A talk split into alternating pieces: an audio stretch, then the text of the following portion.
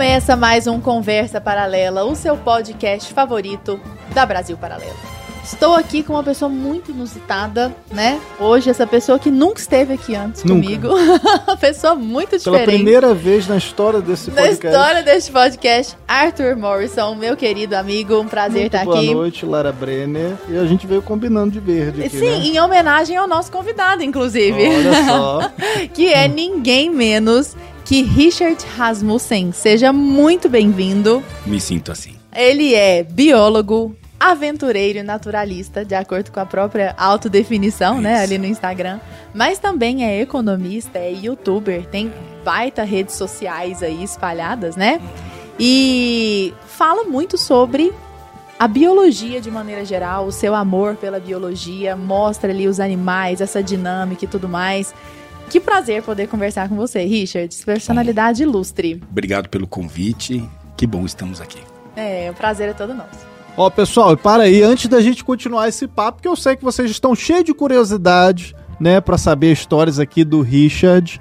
Mas eu quero aproveitar para avisar vocês que o Entre Lobos está chegando. E o que é o Entre Lobos? O Entre Lobos é o nosso documentário inédito sobre um dos grandes problemas que assolam o Brasil, que é o problema da segurança pública, né? Então a gente vai trazer toda uma investigação sobre a segurança pública no Brasil e eu espero contar com a participação e a audiência de todos vocês. Então é só clicar no link que está na descrição desse vídeo, um documentário que vai ser ainda esse ano vai ser lançado e a gente está quase um ano produzindo, a expectativa está muito alta. Então clica na descrição do vídeo ou acessa entrelobos.com.br.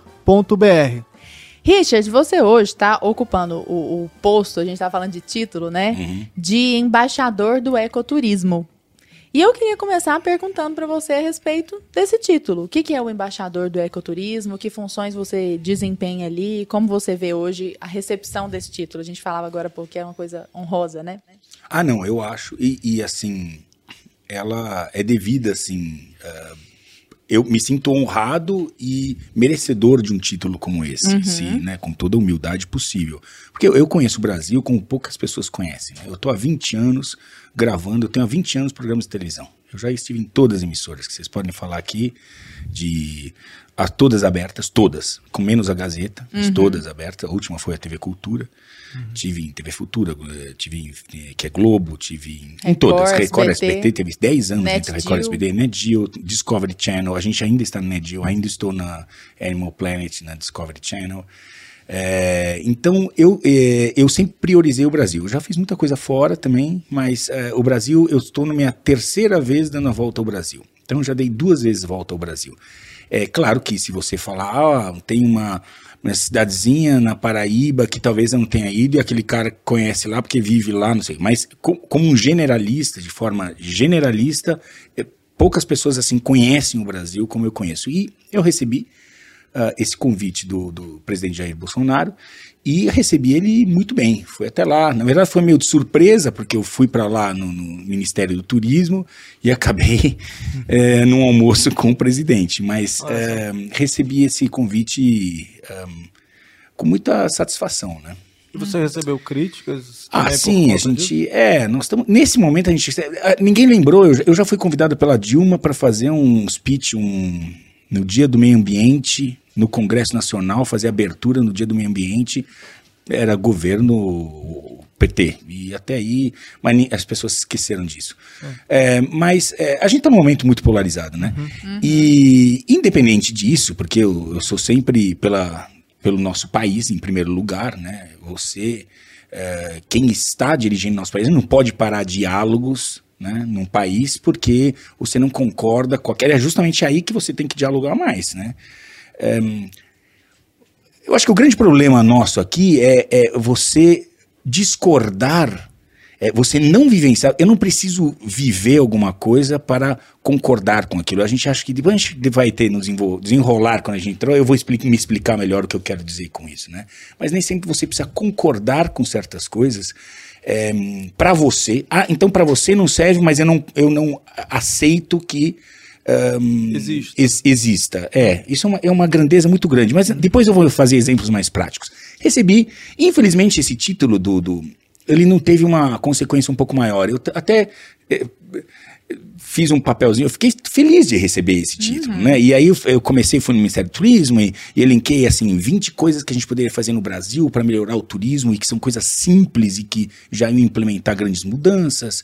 É, mas acabou não andando muito, aí eu também tenho mais o que fazer e minha você vida. falou que a- a Lara comentou aqui, né, que você é formado em economia. É. E quando a gente olha pro que você é hoje, pro, pro seu trabalho e tal, e a gente pensa em economia, cara, não tem nada a ver uma coisa assim com a outra, assim. Como é que saiu de economia pra vida selvagem, assim? Deu uma hora que você falou, cara, tô aqui no meio desse, dessa empresa, sentado nessa cadeira, que eu não quero mais isso, eu quero caçar jacaré, Desbravar sei lá. A selva. Qual que é dessa ideia aí? Isso veio meio em paralelo, né? Você, especialmente porque quando eu fiz minha decisão de viver de outra profissão, eu já estava casado, com filhos, então isso demanda um pouco de planejamento. Você não é, fala assim, ah, agora eu vou pra lá. Você tem quantos filhos? Cid? Tenho dois já, um menino de 27, Menino. uma menina, desculpa, de 27, Isabela. É, mas são meninos. Hoje Pra em dia, sempre. até 30 anos são É, meninos. aham. Continuam sendo filhos do papai. E, e um menino que é especial, que é o Eric, que fez aniversário agora esse final de semana, que tem 26. E aí, é, eu, eu já em paralelo, eu, é assim, eu estudei com 16 anos, eu sou filho de europeus. Meu pai é alemão, minha mãe é italiana. Pai alemão é um cara que te joga na guerra, entendeu? Ele é um cara que.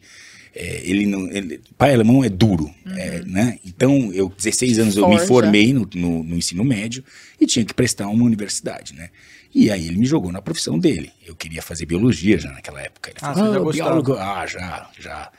E aí ele foi, num, lembro, numa, eram umas férias na praia, eu tava lá, eu surfando, eu queria fazer biologia. Ele falou, ah, essa biologia é coisa pra. Não vai ganhar dinheiro pra pobre, você vai, não vai ganhar dinheiro, você vai ser aquela coisa daquela antiga de que as profissões são aquelas, né? Engenheiro, medicina Direito. e economia, essa te garante o sustento tranquilo. E ele, eu não tinha, como cara, menino, menino, né, 16 anos de idade, vai discutir esse Vai assunto peitar, com o pai, né? vai peitar. Não, eu fui na, na dele. É, fiz na USP, fiz contabilidade e economia, depois fiz um mestrado aí e comecei a trabalhar na área, né? E meu pai foi um, um economista até bem famoso, microeconomista no Brasil, tem sete, oito livros publicados, fazia Nossa. consultoria para grandes empresas brasileiras tal. E aí ele tinha uma empresa de auditoria, comecei lá como auditorzinho de base, não sei o que, fui subindo, né? 10 anos, em 10 anos já era sócio da empresa e ganhava muito bem, muito bem, mas muito mais do que eu ganho hoje. É, só que eu era extremamente infeliz, mas muito infeliz. Para trabalhar de manhã eu tinha que ser arrancado da minha cama. E não tinha nada de biologia tem na sua, então, Não, sua aí vida. paralelamente, Ah. aí, né, com o dinheiro, da- que eu, eu- aí eu comecei, montei um criador conservacionista, recebi animais da, da- de apreensão da, da Polícia Ambiental, de IBAMA, e isso foi crescendo Você junto. teve essa veia. né? Ah, eu sempre tive essa veia. Eu, eu queria fazer, eu gostava disso. Meu avô foi muito, é, teve uma participação disso, porque eu conheci o Pantanal e a Amazônia desde os 10 anos de idade. Ele era pescador duas vezes por ano, ia para Manaus, ia lá para o Pantanal, ia pescar e me levava junto com a turma dele. Né, Diga-se passagem que 40 anos atrás a gente fazia, tirava tudo do rio, né, não deixava nada. Eu lembro aqueles varal com todos os peixes pendurados e leva atrás de um monte de peixe, nem sabia para quem dar. Era uma, era uma outra época, né? Meu, meu, meu avô depois morreu fazendo pesca, eu levando ele e fazendo pesca e solte, né? É, mas era uma outra época, né? E, e aí eu acho que ele foi muito responsável por isso, né? Pela essa oportunidade de estar em lugares assim, sabe? Você quando tá pescando, você tá ali, o rio, você vai descendo e, o, e, o e a, e a canoa vai descendo, a voadeira, e você vai, e as paisagens e os bichos vão aparecendo. Cara, aí eu me encantei, já, eu já sabia o que eu queria. Mas, por pressão paterna, um menino de 16 anos, eu fui naquilo que meu pai recomendou. E depois acabou já com filhos, tá? Eu fui essa isso foi crescendo de uma maneira que eu já coloquei o pé em outra canoa quando me senti seguro, mesmo com prejuízos de tanto me custou casamento, me custou uma série de coisas, né? Mas, e, inclusive, condição financeira. Mas eu estava muito resolvido com aquilo. E é engraçado quando se muda de profissão. Eu tinha um criador de conservação como um zoológico, né? E aí eu acordei um dia e realmente não tinha obrigação de ir para o escritório. Eu fiquei meio perdido ainda na primeira semana, assim, porra, tá faltando alguma coisa, o que é que eu tenho para fazer hoje? e eu não tinha, tinha que cuidar só do meu, fazer aquilo que eu gostava de fazer, que era cuidar dos animais que viviam dentro desse, desse centro, entendeu? Não tem preço fazer algo Você que você fala gosta desse de amor fazer. pela biologia. Eu me recordo muito de quando eu era criança. Assim, biologia sempre foi das matérias que eu mais gostei no colégio e tal. Muito por conta de uma tia minha, né? Inclusive você tá assistindo que eu sei, a minha tia não perde um episódio. Ah, que máximo! Tia Qual que é o nome Shirley, dela? Tia Shirley. Shirley. Um beijo! Um beijo pra você, minha madrinha, minha madrinha inclusive também. E ela é especializada em quirópteros, né? Que são Morcegos, morcegos, é. né? E ela me levava, eu e meu irmão, cara, a gente era novinho, assim, pro meio da mata, assim. Tipo, ela, cara, ó, vamos acampar À noite, aqui. né? no- De noite, era uma loucura. Cara, a gente ficava no meio da mata lá, ela botava rede, não sei o quê. E, cara, eu achava muito louco, porque lá, ela tinha uma equipe, aí tinha uma pessoa lá que era especializada em carrapato de morcego. Sabe, um negócio assim, outra É cocô isso. de morcego. Cara, a pessoa fica estudando o cocô do bicho, entendeu? Tipo, a vida inteira o negócio. Sabe, o carrapato que ajuda no não sei o quê, e aí descobre que tem uma doença que pô, pode ajudar, e aí faz um. É uma loucura, sabe? E aí eu, eu me amarrava, cara. Eu achava muito, eu achava do cacete, e aí eu gostava muito do. Das matérias, assim, eu tinha professores excelentes, eu estudei Pedro II, assim, tinha um professor, Marcos Vinícius, nunca esqueço dele, assim, porque... De biologia? são- De, de biologia. Desenhava pra cacete. Pô, né? Desenho. faziam, cara, faziam esses umas coisas loucas. Eu também E aí- tive professores bons. E, eu- e assim, são aqueles professores que marcam, né? É. Porque você, pô, passou, teve, sei lá, 30 professores durante a vida, 50 Lembra de professores. Você lembra de dois ou três, os, os três piores os três melhores. É, sempre assim. isso mesmo. E era do cacete, assim. Então eu lembro que eu gostei, tanto que eu fui fazer, eu sou designer gráfico hoje, mas porque eu sempre gostei de desenhar, essa via mais artística, etc. Só que eu, quando eu fui fazer, na minha primeira graduação, não tinha noção nenhuma do que eu ia fazer, né? Também teve aquela pressão, aquela coisa, eu fui fazer engenharia. Eu estudei na Rural do Rio de Janeiro. E aí eu, pô, falei, cara, eu preciso fazer engenharia de alguma coisa, eu fui falar engenharia ambiental, porque tinha mais matéria de biologia, tá entendeu? Então só porque tinha biologia, assim, né? Então é só uma coisa que eu lembrei, assim, eu falei, cara, como é, Muito- Inclusive- é legal essa veia, né? Você- Demais. Inclusive, você falou esse negócio de morcego e eu lembrei daquela história muito surreal sua, Richard, de cortar seu próprio pé pro morcego. Que foi legal. Foi muito Foi a coisa legal mais aquilo. legal que eu Como fiz. é que é essa aí? verdade. Não, deixa, vou deixá-lo Foi a contar. coisa mais legal que eu fiz. Mas eu acho que a gente tem, tem duas disciplinas que são importantes, a gente deveria ter mais quando a gente está na escola ainda. Biologia, porque te ensina a se posicionar como ser vivo e Parte. dentro do seu planeta, você vai conhecer melhor o seu planeta. Biologia é o estudo da vida, biologia, né? E direito, como cidadão inserido na sociedade. Falta isso um pouco Falta nas mesmo, escolas. Antes que direito. você faça sua escolha profissional de, de terceiro grau, é ter mais biologia e mais e, e uma matéria de, de direito que a gente não tem, né? A gente não sabe nossos direitos e até nossos deveres como cidadãos, né? A gente tinha aquelas EIS, né? nas escolas, enfim. O, o SPB. É, o SPB, sumiu isso. Acho que depois na universidade começou, depois veio pra escola, mas falta isso. É, eu tive essa. Eu fui gravar, eu tava na, na Record. E aí, cara, pra cavar uma, uma grana de, de produção era, era, era difícil. E eu, e eu queria ir no Mato Grosso, porque é, teve, entraram em contato com a gente. Uma senhora que até eu, eu conhecia, era uma produtora rural, ela disse: todo dia onça pintada come um, um bezerro meu, um terneiro meu aqui na frente, um bezerro meu aqui na frente da, da, da propriedade. Eu falei, porra, eu preciso gravar isso.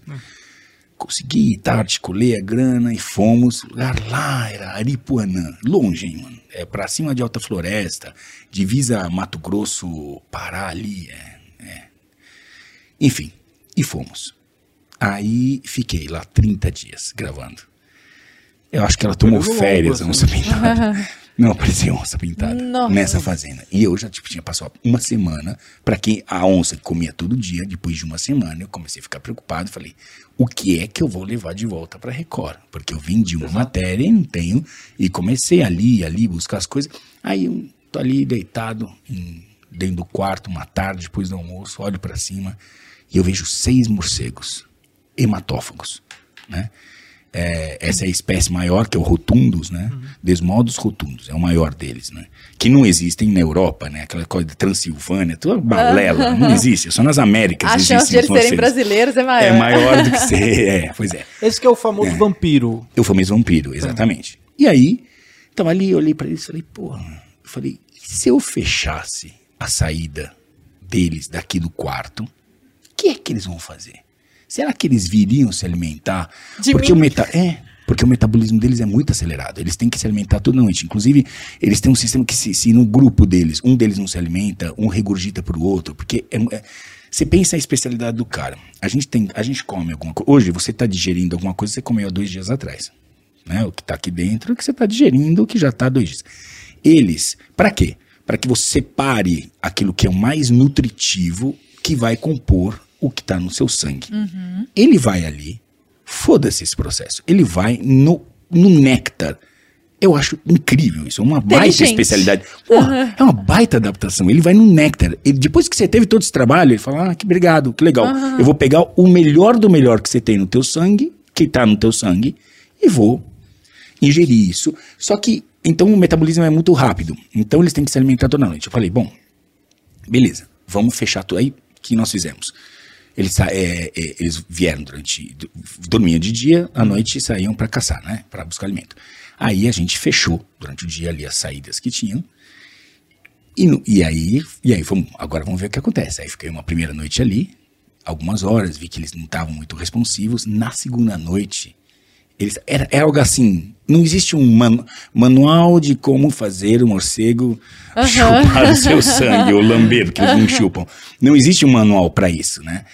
É, e a gente desenvolveu um protocolo praticamente, como fazer isso acontecer. Né? Claro que aí, é, depois eu teve todo um, um- um cuidado em profilaxia, porque tem ah, vírus da, da, A raiva. a raiva mata, né? Ela mata, mata, mata, é agressivo, muito agressivo. Então você tem que ter, é, você tem que ter a, a vacina, né? Você tem que ser vacinado para raiva e depois, em caso de ser mordido por um animal que possa né, ser transmissor e não é só um morcego, você tem outros animais também, você tem que tem toda uma profilaxia, um, um, uma profilaxia, um, um cuidado. Você tem que tomar um soro, você tem que, enfim, que dói muito mais do que a mordida. Mas é interessante, porque ficamos na segunda noite, eles estavam mais agitados. Aí eu falei, bom, eles, eles, eles precisavam de um estímulo. Eu fiz um pequeno corte no meu calcanhar. Olha que su Só, é só surreal pra, ter o, pra ter o cheiro. E quando eles sentiram o cheiro do sangue, cara, loucos. modificaram completamente o comportamento. Aí vum, um desceu na cama. O negão tava gravando, atrás, todo coberto. Ele falou, Dom, ele chama de Dom, né, negão. Falou, Dom, não se mexe. O bicho baixou. Aí fiquei ali. Câmera, aquelas câmeras night shot. Era só ele e tu. Eu quarto. e ele, eu e o negão, sempre. Ele correu da da pororoca, sempre ele.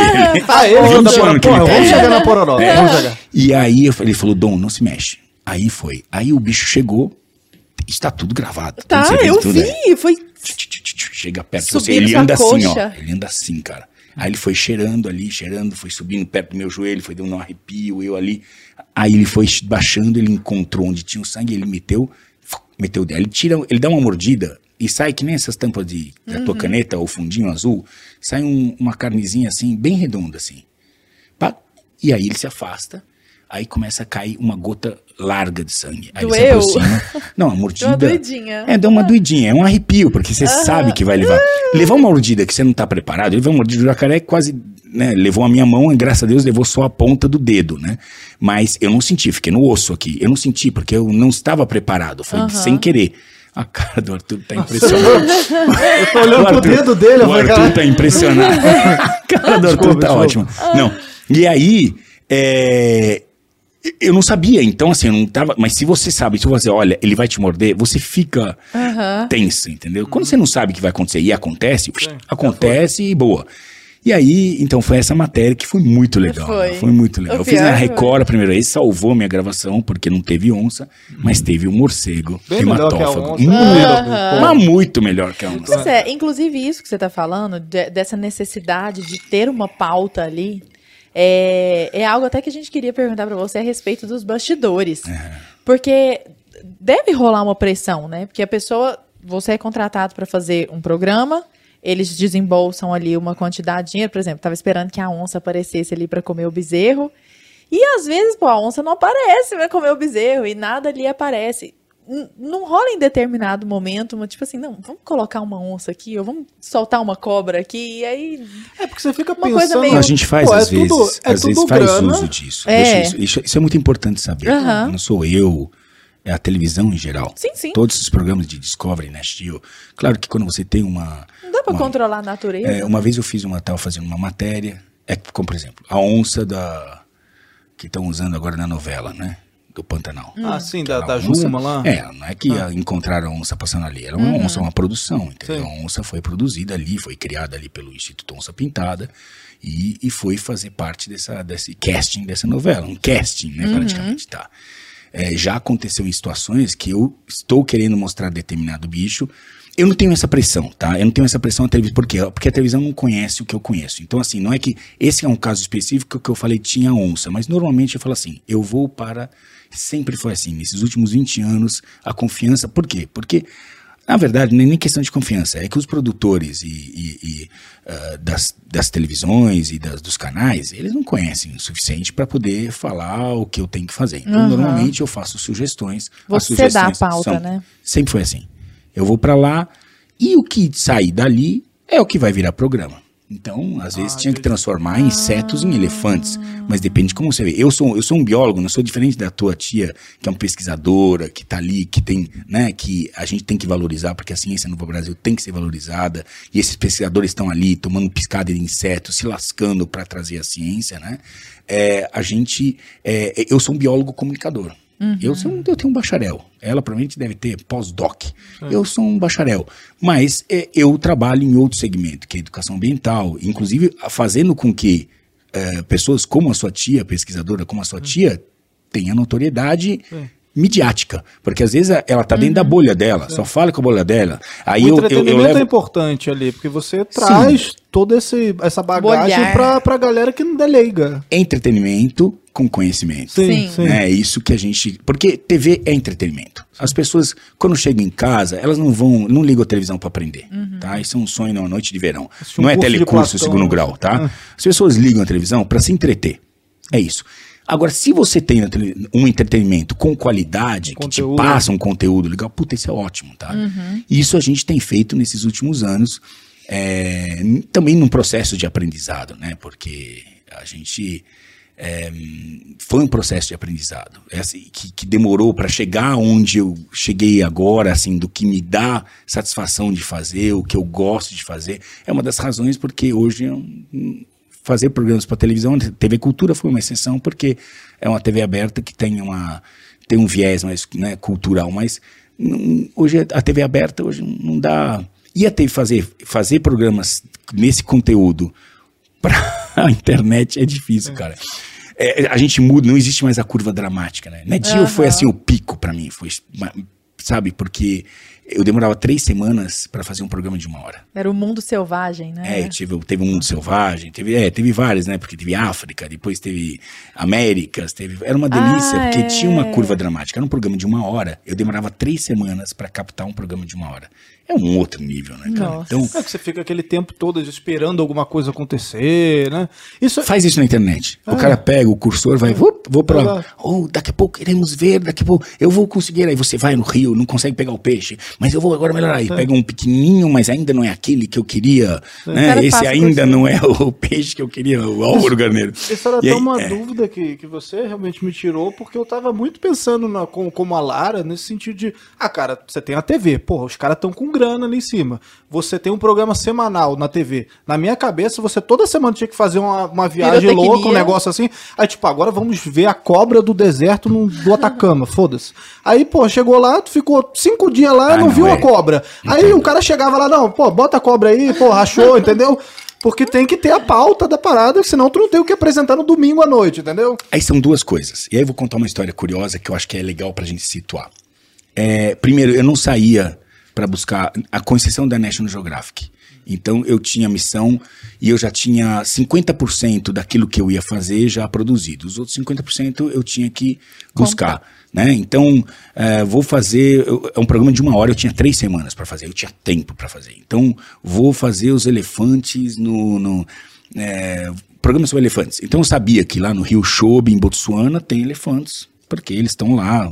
Qualquer turista pode ver. Então, eu sabia que tinha isso. Aí, eu fazia contato com um orfanato de elefantes.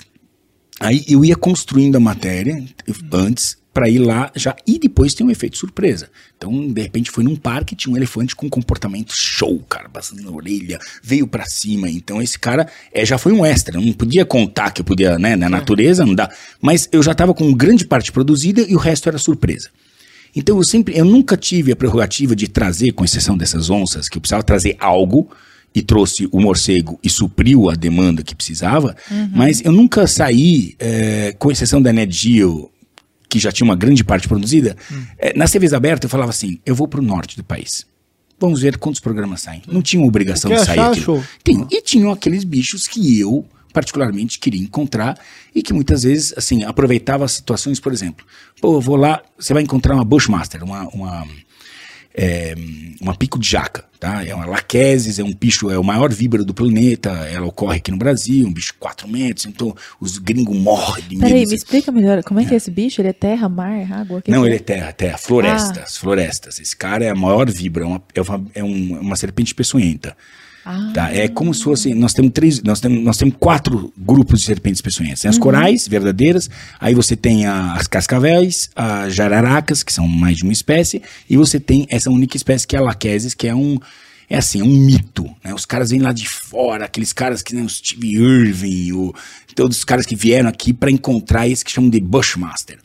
Então, eu já gravei algumas vezes Bushmaster. Às vezes, sem esperar, tava numa estrada e falei, ah, uma Bushmaster. Puta, que lindo, é o melhor dos mundos. E às vezes, o cara, eu tenho um pesquisador que fala assim, eu vou realizar, uma- vou soltar, tô aqui com uma Bushmaster e vou soltar ela em determinada área para reintroduzir. Fala, pô, segura aí, quero estar perto, quero estar junto. Então, isso acontece de às vezes, você, já aconteceu, por exemplo, uma vez eu queria gravar, era uma situação que era uma serpente específica, que é a caninana, que todo mundo morre de medo e que ela é áglifa, ela não é perigosa. Mas todo mundo morre de medo porque diz que ela corre atrás da gente. Então eu falei, pô, esse bicho eu quero gravar.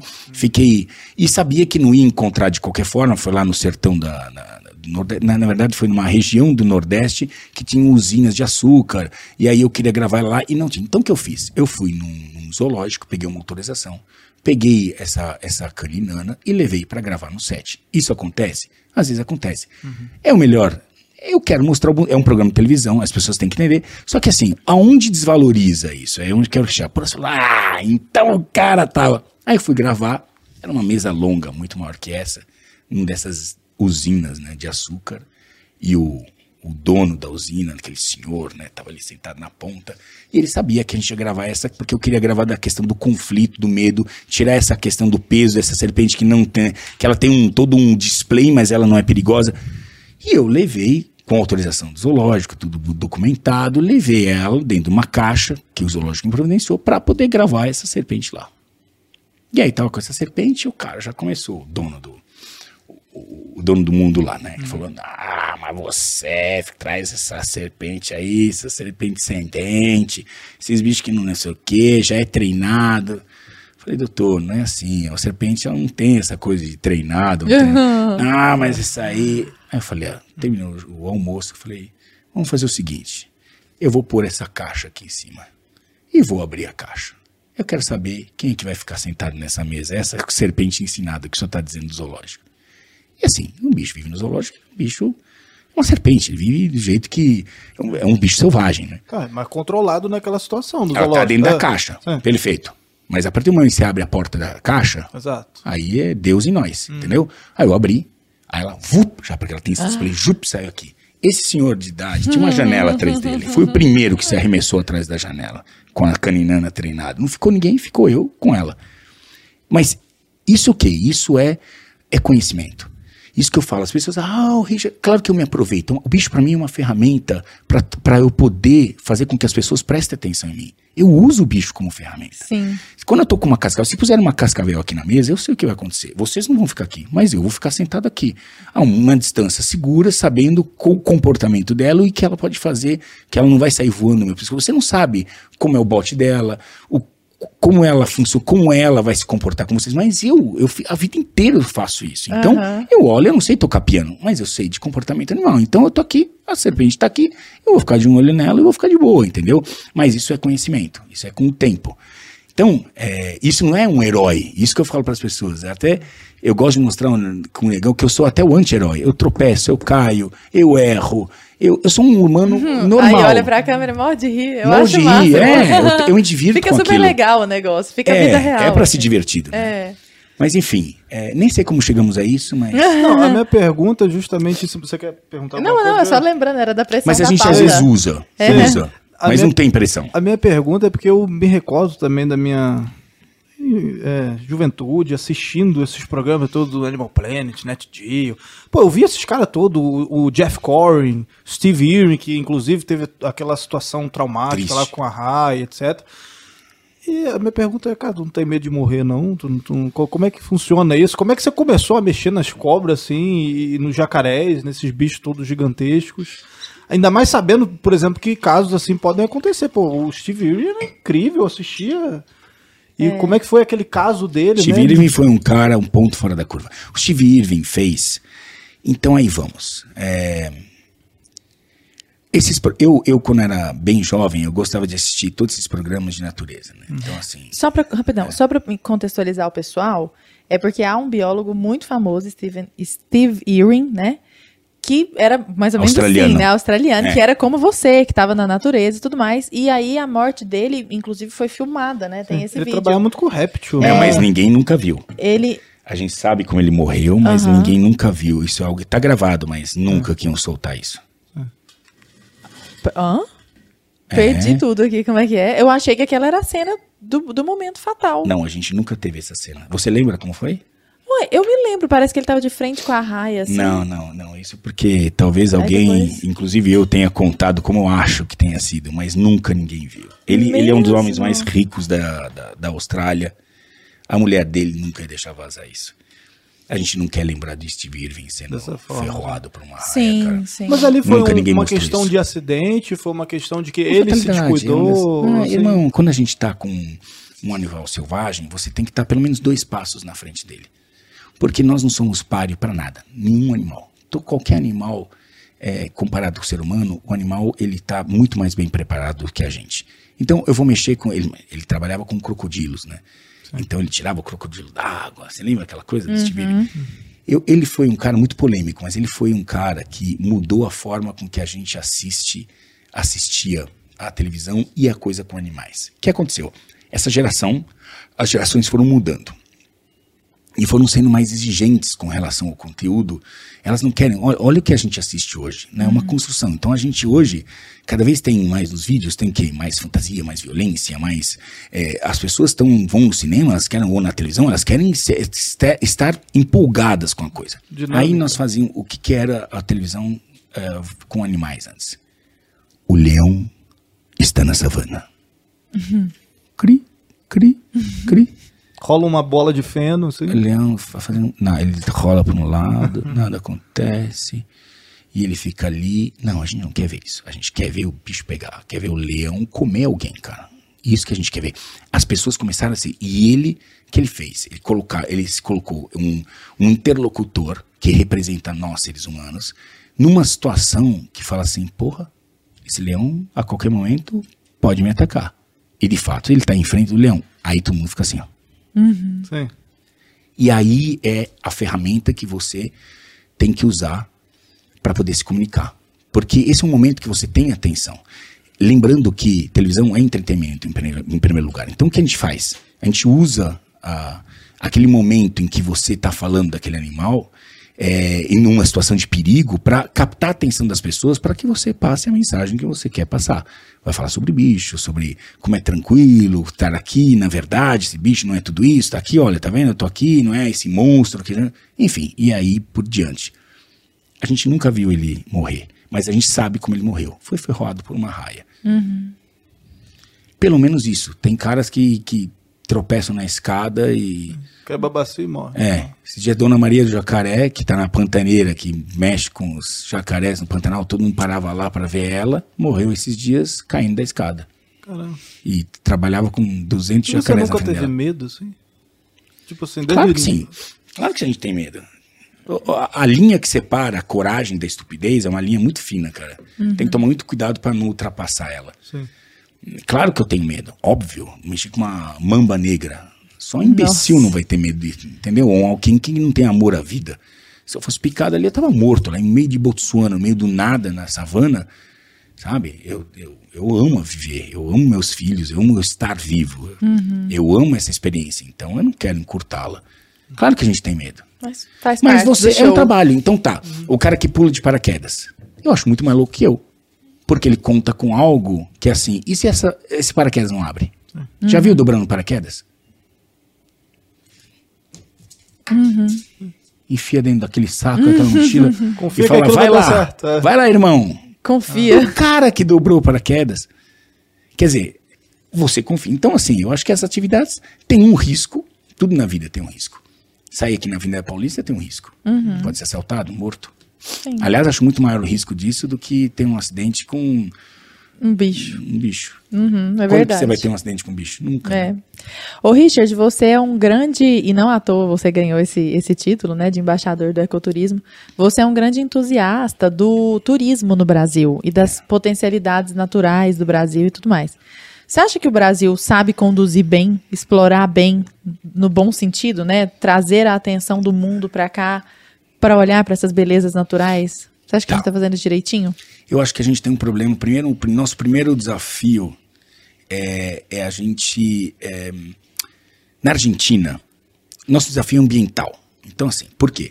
Porque nós temos é, a turma do ambiental, que diz não toque, não chegue, não faça. E nós temos a turma do turismo, que é bora lá, festa total. São dois polos que estão em constante é, conflito e atrito. Como que a Argentina resolveu isso? Ela pegou é, o mesmo guarda-chuva, colocou embaixo turismo e meio ambiente e falaram para eles: Resolvam, saia do problema, resolva o problema, saia daqui com soluções. Então eles se matam lá dentro e saem com alguma coisa, porque precisa para ter turismo, turismo ambiental, turismo ecológico, por menor que seja o impacto, causa impacto. Tudo causa impacto. O que nós temos hoje é que dimensionar impactos e precificar isso. É, e essa tá a arte né, de você entender que você não vai ter tudo. Você vai ter uma parte. Ah, eu quero que o turismo seja. assim. Não, olha, não dá, dá para chegar até aqui. O do lado ecológico. Ah, nada, e não pode nada tocar. Eu sou totalmente contra desse negócio não toque, porque assim, parques nacionais estão instituídos e estão eh, preservados. Says who? Quem falou que está preservado esse parque nacional? Ninguém entra lá. Quem Como é tá que você sabe? Quem isso? que está entrando lá? A gente não sabe. Tem gente que pode estar entrando e a gente não sabe. Ah, tá, é só no papel. Sabe, quando a gente coloca em pra, parque, é um negócio parque, o que, que você lembra quando eu falo vamos ao parque, você está pensando o quê? Família fazendo pequeno. Família. Exatamente. Então, o parque é exatamente isso. Ele deveria funcionar assim. E, a- e eu tenho várias críticas ao sistema norte-americano, de como eles lidam com políticas internacionais, mas a verdade é que os parques deles são impecáveis. Quando você tem um, parque, você tem uma estrutura, a família vai lá, ela se diverte, ela se diverte no parque, e tem regras para você usufruir daquele patrimônio que é da humanidade. Não é só dos Estados Unidos, é americano, mas é também é nosso, é nosso planeta Terra. Então, tem regras. Então, funciona ali. E funciona porque lá tem leis que, assim, se você faz algo errado, você, é punido por isso. Então não é porque você é bonzinho e legal, porque, porque aqui tudo é uma área cinzenta, E entendeu? você descumpriu o acordo. né? Você descumpriu. E por isso que eles são básicos e fundamentais. E, e- e- e- às vezes tem certas leis, você fala, ou tem certas condições que você fala assim, é burro. Ah, os caras só podem ser burros, porque. Não, é que lá não dá margem a interpretações. O fiscal não está ali para criar leis, interpretar. Ah, falar, eu gostei de você. Pode, não tem área cinzenta. Ali é assim. É copo, é copo cheio, copo vazio, copo, não tem, sabe, meio copo, não tem assim, ah, não, mas esse aqui o gelo tá aqui aumentando um pouco. Não. É o que é. Por isso que a gente, quando vai para os Estados Unidos, a gente sabe muito bem dessas regras. A gente é o brasileiro é safado nisso. Porque ele vai entrar lá, ele sabe tudo o que pode fazer. Ele fica bonzinho naquela fila, parecendo um santo. Oi, eu vim aqui, eu quero... Entendeu? Se comportando com a maior cara bonitinha, entendeu? Não leva fruta, não leva não sei o quê, não sei o quê, porque ele sabe que tá errado, mano. Sim. E não tem conversa. Ah, mas eu pensei que essa fruta pudesse aqui. Aqui no Brasil é assim, lá não. Lá é assim. O que, que você Muito acha simples. de, de parque zoológico, tipo o Sea World, ou de zoológico aqui no, no Brasil e no mundo? Porque tem uma galerinha que critica, falando que isso é, é, maltrata os animais, etc. Ou é, um, é errado porque você está prendendo o bicho num ambiente ali controlado. O que, que você acha disso particularmente, assim? Ah, bom, parque, zoológicos, Já né? tô falar entrando- zoológicos. é, tipo Tá. Sea World Eu nem sei se vida. respondeu inteiramente o negócio do parque, que eu acho que a gente Se você tem quiser que, complementar. tem que- é, eu acho que a gente tem que, a gente tem que ahm, criar ferramentas. E estão criando agora Ah, ferramentas. estamos. Então, então porque a gente está. como é que chama esse processo quando você abre. Licitação? licitação. Uhum. Então você- nós temos vários parques, que estão sendo, inclusive aqui dentro de São Paulo, cara. Parque da Água Branca. Eu lembro quando eu era moleque, eu ia no Parque da Água Branca com meu pai. Depois eu fui no Parque da Água Branca. Eu comprei uns dois ou três cavalos já no Parque da Água Branca, fiz leilões e tal. O Parque da Água Branca tá ali agora servindo só para o crack. Então assim, quem sabe volta isso com licitação? Porque o poder público, na minha opinião, ele tem que ser o menor possível. Ele tem que gerenciar o que é do Estado mesmo. O resto, deixa a iniciativa privada cuidar, que ela vai regular o mercado automaticamente, na minha opinião, tá? É, então, é, nos Estados Unidos, lá f- a, a questão dos parques funciona muito bem. A gente vai para os parques e tem toda a infraestrutura. A gente está começando esse processo aqui e tem que dar continuidade. Parque vazio, parque nacional vazio, só escriturado reserva, não é garantia de proteção. Nem terra indígena. Nem terra indígena. Isso é um sonho de uma noite de verão. A gente tem que aprender que, por você ser um indígena, você tem o direito de eh, ter um celular. As pessoas falam assim, nossa, mas é índio e tem celular? Porque a gente tem esse. Parece, parece que a gente montou um aquário, né? Ah, é legal, a gente gosta do índio aí. Fica pelado aí no meio do Exato, mato. É bonitinho você cobertor. ficar assim, entendeu? A, a, a- a ministra Damares, inclusive, faz essa denúncia, né? A gente de- fala isso no Cortina de no Fumaça. Cortina de Fumaça. O documentário que a gente produziu a respeito da Amazônia, né? Do, Eu acho do agronegócio, inclusive. etc. Aham. Preconceituoso. É, e tem muitas comunidades. A gente entrevistou comunidades, né, indígenas, e eles falam, cara, a gente quer panela, a gente quer essas, sabe? Porque a nossa panela daqui quebra e tal. A gente quer uma panela de alumínio e tem instituições, né? Que proíbem. que não deixam Mas eles aí- terem porque isso é coisa dos Exatamente. brancos, entendeu? Ah, mas aí é, que eu- aí é onde o turismo entra. Aí é onde o turismo entra. Por que eu gosto do turismo? Porque o turismo leva as pessoas para lugares para você eh, conhecer o diferente. E eu, infelizmente, eu vejo que esse mundo tem uma, uma convergência, parece que é um funil para que a gente saia todo mundo igual. A gente não quer ficar igual. Você viaja para descobrir uma paisagem diferente, uma pessoa diferente, uma língua, uma comida. Tem, tem turismo é, culinário, cara, de comida, cara. Você quer comer algo diferente, você quer ser impressionado. E o turismo ajuda nisso. O turismo que ele vai fazer? Eu fui gravar os powwow norte-americano. Eu- A gente vai entrar no zoológico, tá? Não esqueci, tá? Não, Não, interessa perfeito. falar sobre isso. Ah, Os caras lá, ah, no Arizona. Legal pra caralho, passei seis meses lá. Fiz Costa Leste, Oeste, Texas, até o, até o Alasca. Caiu um avião meu no Alasca. Puta, louco isso. Caiu dentro da Bahia do Alasca, um hidroavião. Louco, louco. Umas viagens muito doidas, cara. E aí, fomos lá gravar o powwow. O cara terminou, falava a língua. Eu não entendi. Ele, ele não falava inglês, falava com, com o pessoal dele na língua nativa. Fizeram a dança toda costumeira, com tudo não sei o quê. Ele terminou. Ele meteu a calça jeans, o chefe. Botou o chapelão dele, pegou o Ford dele e foi cuidar das coisas dele, do gado dele, não sei o quê. Isso é dignidade. Eu vejo que a gente faz, sabe como faziam como na- na- no Nordeste, quando não tinha água, e aí cada poço, cada, cada caminhão, pipa, valia nos votos e não sei o quê. Eu vejo muito similar a isso com o indígena, entendeu? Inclusive das lideranças, algumas lideranças indígenas que controlam. Porque é gente como a gente. Gente, não é porque o índio. Eu, eu- eu lembro eu gravei com o Cinta Larga uma vez, eu tava ali, e aí tinha o Zé. O Zé Cinta Larga, o nome popular. E ele cuidava da gente. Sempre tem alguém. Eu gravo muito em, em terra indígena. E adoro, acho, porque tem tem uma base muito boa de aprendizado ali, sabe? De, eh, e de verdade, sabe? É, e aí o, o Zé, eu levo Coca-Cola pro Negão. O Negão adora tomar Coca-Cola e ele tá sempre, na, onde eu tô, na merda, ele tá junto comigo. Então, ele gosta de tomar Coca-Cola, eu levo litros de Coca-Cola dentro da geladeira, não sei o quê. Aí o Zé tch, escutava Coca-Cola abrindo e já vinha ali. Coca-Cola gelada. Aí eu falei, uma hora você vai acabar com essa coca glu, glu, glu, glu. Falei, Zé, você é índio cinta larga, você tem que tomar água do rio. Ele falou, não, o branco ensinou, índio gosta de Coca-Cola e Toyota. Ele- agora eu te pergunto, ele tá errado? Ele não tá errado. Não, e, e sou eu Tá que errado. vou falar que ele tá errada. Isso é- quem é você? você Quem não tá é no seu lugar de você? fala. Você não tá no Exato. seu lugar de fala. Exa- Aí é um Entendeu? argumento Você não tá no seu lugar de fala, entendeu? Enfim, é, eles têm que saber o que fazem. É, voltando ao- aos zoológicos, eu acho que o zoológico é, é uma instituição importante e fundamental, é, porque ela é, leva é, entretenimento com conhecimento. É isso. Tudo na vida tem um preço. Tudo. Tudo na vida tem um preço. E a gente tem que entender o preço que a gente paga. A ciência mesmo tem um preço. A ciência mata 200 indivíduos de uma única espécie para estudar um fenótipo, um genótipo. A gente aceita? Aceita, são 200 caras que eles matam, formalizam pra estudar aquele bicho. Ah, para estudar uma onça pintada, você tem que derrubar uma onça pintada, meter um cachorro eventualmente dela pra conseguir fazer com que ela suba na árvore, dar um tiro de coisa dela descer, pra depois colocar uma coleira. É um preço que a gente paga assim, por nome da ciência. Tudo tem um preço. Então a ciência também é, é, ela, ela, ela, ela tem a sua pegada. Tudo na vida tem a sua pegada.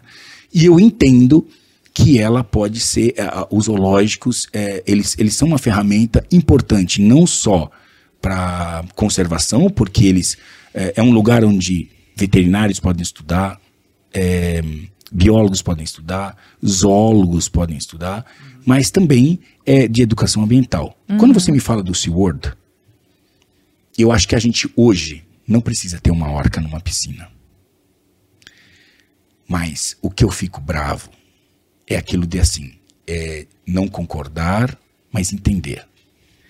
É que quantos cientistas que hoje estão cuspindo nisso foram lá e se aproveitaram da oportunidade de ter uma orca numa piscina para estudar um monte de coisa. Porque uma orca não é fácil de estudar livre nos oceanos.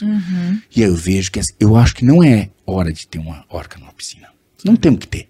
Nós já não tem, precisamos de uma orca na piscina. Não precisamos mais reproduzir orca em pi- em piscinas, não precisamos mais ter orcas em piscinas para fazer um show. Não acho que seja necessário.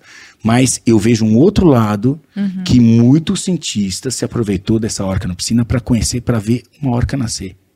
Que nunca seria em outra oportunidade. fazendo a análise sem ter completa isso. da Análise coisa, completa. né? E essa acho que é a riqueza da coisa. Você falou da orca, só um pequeno É. detalhe, assim, teve uma vez que eu fui num, num, num processo, assim, de pesquisa e tal, eu me, me- me meti nisso através da minha tia, assim, e aí fui com uma galera, biólogo, até porque eu não era, eu tava estudando engenharia na época, na rural, assim, e aí eu fui em alto mar, assim, com uma galera, pegamos uma lancha, assim, e a gente foi atrás de baleia, de, de golfinho, etc. Cara, quantas horas a gente ficava chacoalhando o negócio só pra fotografar a barbatana do bicho, assim. E aí, tipo, pelo design da barbatana, eles conseguiam identificar qual era aquela baleia, qual era aquela, aquele golfinho ali. Ele tinha muito golfinho, né?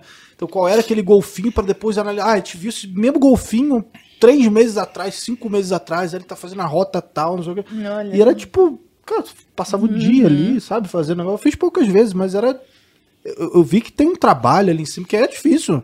Você, você às vezes fica esperando, não tem nada, você não vê nada. Assim. Então na piscina deve ser muito mais Função, fácil olhar é ali, você função. Não, estudar. você vai estudar o nascimento de uma orca. Ah, É. entendeu? Nós temos, eh, a gente chama de ex situ, aquilo que é feito fora do ambiente natural, e in situ, o que é feito dentro do ambiente natural. E, essas du e essa conservação, ela tem que ser in situ e ex situ. Conservação feita no ambiente natural, que é o que tua tia fez, não sei o quê, mas também ex situ, ela é importante. Eu vou dizer um, vou, vou dar um exemplo disso. A gente, desse paternalismo latino-americano com relação à fauna conservação não é algo que. A conservação nasce no coração, para todo mundo. Mesmo se você não tenha informações sobre conservação, como a maioria das pessoas não tem e opina, a maioria fala assim: ah, vamos preservar a Amazônia. Aí o cara nunca foi para a Amazônia. Se ele tem uma oportunidade para viajar com algum dinheiro, ele vai para onde? Para Disney World em Orlando. Aí ele vai falar: mas salve a Amazônia. Então, a internet, ela, ela tem o prós e contras. Ela deu voz a um monte de gente que deveria ficar quieto, estudar um pouco mais sobre o assunto, ok. Sim. Mas beleza. Então, é, vamos lá. Nós temos uma, uma, uma espécie, eu uso sempre isso e vou usar sempre, porque isso é o, é o exemplo máximo da nossa incompetência de gerenciar os nossos recursos naturais. Conservação nasce no coração. Todos nós temos isso. Você pode não entender porra nenhuma de conservação e de espera, mas você sabe que você se importa. Você se importa e fala assim, nossa, capivarinha, que linda. Esses, até esses dias a onça foi cancelada, né? Mas enfim. Porque comeu uma É capivara. o eu vi. fim do mundo mesmo. Ah, esse- esse- o importar-se é natural do ser humano. Nós temos, e isso é lindo, é lindo, e tem que nascer aqui. Mas conservação, ela nasce aqui, ela passa por aqui, por um processo lógico de planejamento, e ela termina no bolso. Custa dinheiro fazer conservação. E você tem que usar as ferramentas que você tem. E assim, conservação não é exatamente o que você. é, Ela não é o gostar ou amar, ela nasce ali, mas aí você, às vezes, conservação é cruel. Essa é a verdade. Conservação é cruel. você mata 200 caras para fazer uma, um, um taxon, descrever uma determinada espécie animal. Porra, a gente nem sabe como os bichos transam, a gente já tá matando, botando eles no formal. O importante é descrever aquela espécie. É importante. Mas, é, então quero dizer, tudo tem um impacto. Aí nós tínhamos uma espécie aqui, tínhamos, porque agora vai voltar, mas Cenopsitis pixie é uma arara azul que só existe em um único bioma brasileiro, chamado Caatinga. Não existe em outro lugar. Só existe ali. E os números foram diminuindo. Ninguém fez nada. Os caras que eram responsáveis no meio ambiente sentaram em cima desse negócio, viram os números desaparecendo e ficaram sentados até ter um único exemplar na natureza. E tinha um outro exemplar de outra arara que era da mesma espécie é, cativeiro. em cativeiro. Fizeram o quê? Ao invés de pegar essa. É até é cômico se não fosse verdade. Ao invés de pegar essa Sinopsitis pixie e trazer para cativeiro e fazer um programa de reprodução que já devia ter sido feito quando tinham mais exemplares, eles pegaram essa o, que tá, e, e soltaram, soltaram, na esperança ah, dela. De Achar a outra ah, lá, isso, tipo. Parece, pelo amor de Deus. E você não conhece, não, você não é especialista em conservação. eu sou um imbecil, mas eu já vejo Exatamente, que é, que é retardado. Assim, o argumento. Ah, sabe qual foi o argumento? Qual? Por que, que vão, vão soltar se não vai trazer? Porque só tem uma na natureza. Ah, é justamente por isso, seu idiota. Porque você tem que pegar essa única que está na natureza e trazer para dentro. né? Então, então que, que deu isso, no final disso? Isso, não, vamos chegar lá. Ah, mas tá. isso faz com que quem cuide disso e, e trate, porque hoje, para fazer um concurso, qualquer, a gente tem uma, uma, leve, uma, uma leva de pessoas que fazem concursos públicos e entram nesses cargos hoje, que são cargos importantes. Tem alguns aqui que são importantíssimos. Aí o cara é, por exemplo, vegano ele é vegano, ele tem aquele posicionamento da vida dele. Eu não, eu não, tenho nada contra veganos. Mas quando você tem um vegano que é quase uma religião, Uhum. E eu admiro a força de vontade que o cara tem. Quando é de verdade, né? Não quando é pra simpatizar uhum. e levantar bandeira só pra ganhar like, né? E que eu acho que é uma luta que é válida, porque pressiona. Alguns, extremos, alguns extremos pressionam a nossa sociedade é, para que ela possa sair de um, de um canto e vir um pouco mais pro meio, na minha uhum. opinião. Entendeu? Elas acabam ajudando a gente a, a melhorar certas coisas. O, o, o, veganismo, ela ajuda a gente a ter mais cuidado com os animais. A gente não pode tratar os animais de qualquer jeito. Pô, só o, tem que ter. Sabe, o judeu faz muito isso. É o respeito pelo animal que está te servindo. Uhum. Aquele cordeiro, aquela vaca que está dando a sua vida para você. No mínimo tem que ter algum respeito. Que ela viva. Ela vai servir para isso? Para alimentar? Mas que ela viva numa situação confortável enquanto ela presta aquele serviço para gente. Porque hoje em dia a gente não caça mais. Seria uma outra opção, porque dá uma faca para cada um e ver quem consegue sobreviver. Certo? Não uhum. seria? Vamos pegar uma faca, vamos ver quem sobrevive. Né? E, e, busca seu alimento. Nós, nós temos, nós sistematizamos a produção para que ela pudesse alimentar as pessoas que vivem nesse planeta. Uhum. Ninguém aqui se alimenta de fotossíntese. Você tem uma, várias opções. Então, eu acho que o veganismo, ele, ele é uma pressão. Só que aqui, quando você tem um cara que tem essa essa força motriz, esse pensamento que é difícil e que é quase religioso, e entra dentro de um sistema e presta um concurso e entra num sistema onde ele tem que controlar o meio ambiente, eu acho que é mais forte que ele. Ele limita essa condição.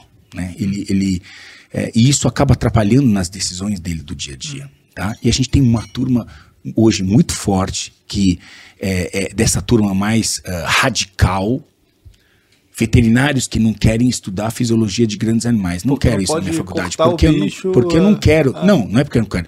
Porque estudar grandes animais são animais de produção.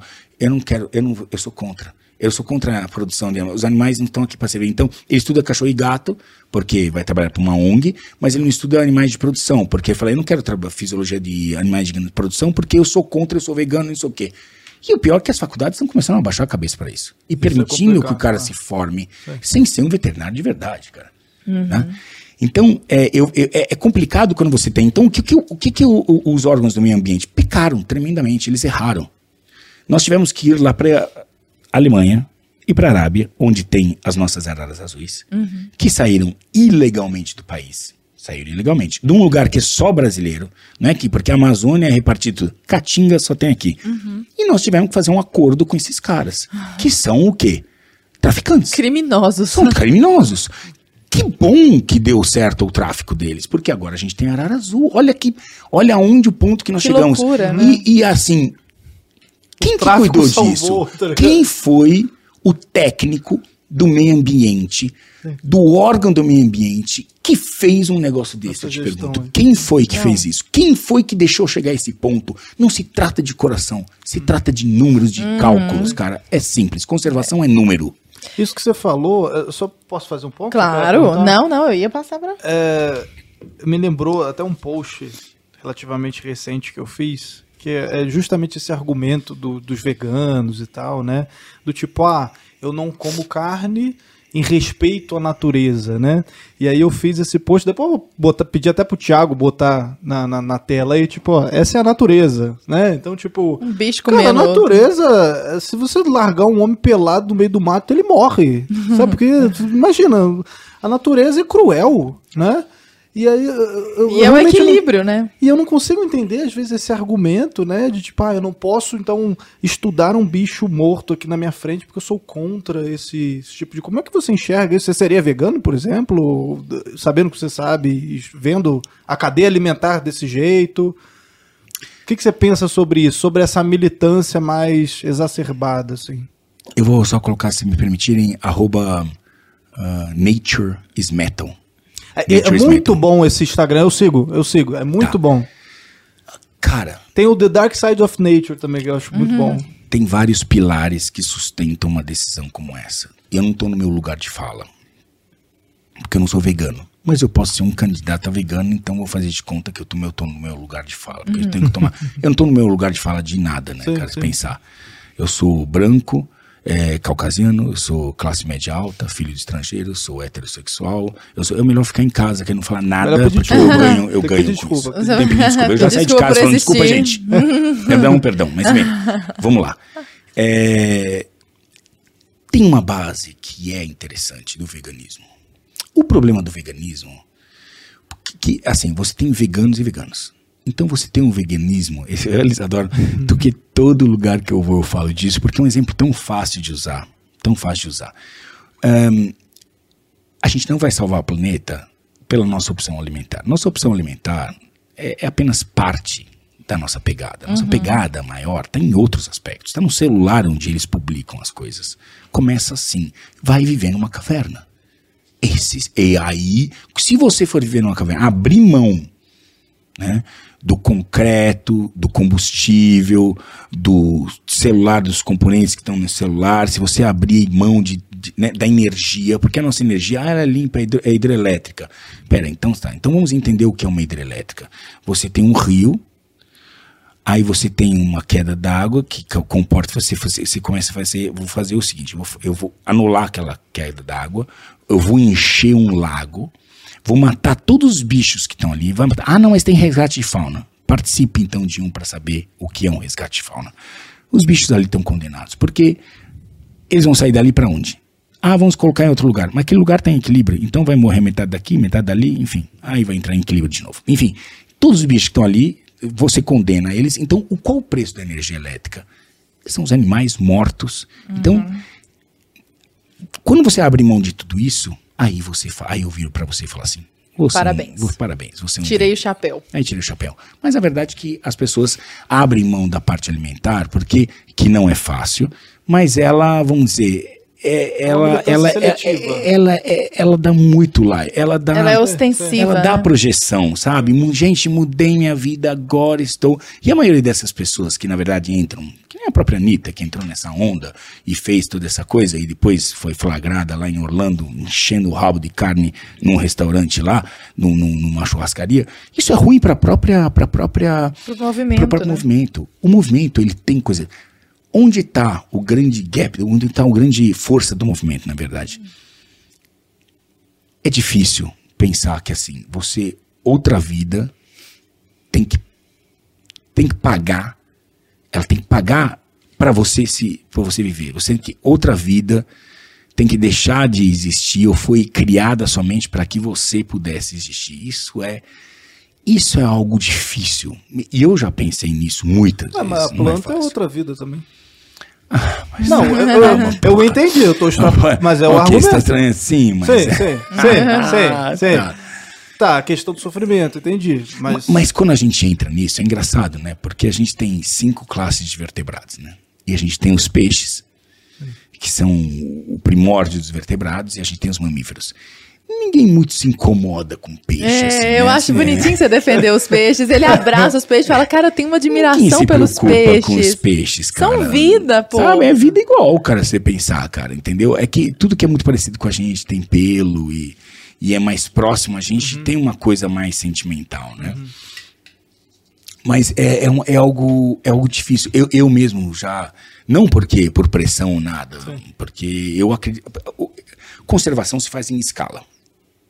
Eu vejo essas pessoas nessa, nessa conversa, muita eu vejo assim, que a maçã, aquela maçã, a maçã orgânica, que custa 10 reais e que o cara aqui da Augusta é, tem sistemas que hipster, nistras, linstras, ele desce, entendeu? E vai comprar a maçã orgânica de 10 reais, ele vai falar, agora estou salvando o planeta. Estou comendo uma maçã de 10 reais. Mano, o cara quer encher o bucho na favela, cara. Ele não quer preocupado, ele, quer, ele não quer essa maçã. Ele quer é viver, pagar as contas dele, conseguir sobreviver. E es- se um dia nós tivermos a maçã orgânica em uma forma de escala que ela custe 50 centavos, Show. nós vamos chegar lá. Mas enquanto isso, companheiro. Tá isso descolado é- da realidade, É uma noite, né? é um. Sonho de uma noite de verão. Sonho de uma noite de verão, é isso. A galera conta os agrotóxicos, que, pô, os Mas nós agrotóxicos. estamos lembrando muito com a agrotóxico. Hoje nós temos uma, uma, uma- É que eu participo de ver- diversos grupos, né? E aí e nós estamos evoluindo muito com a questão de agrotóxicos, cara. É, tem, um, tem um grupo no Brasil que agora eles vão xingar que eu, essa oportunidade que, de falar deles, mas. É, que são um grupo que estuda os próprios minerais da terra, usando eles como.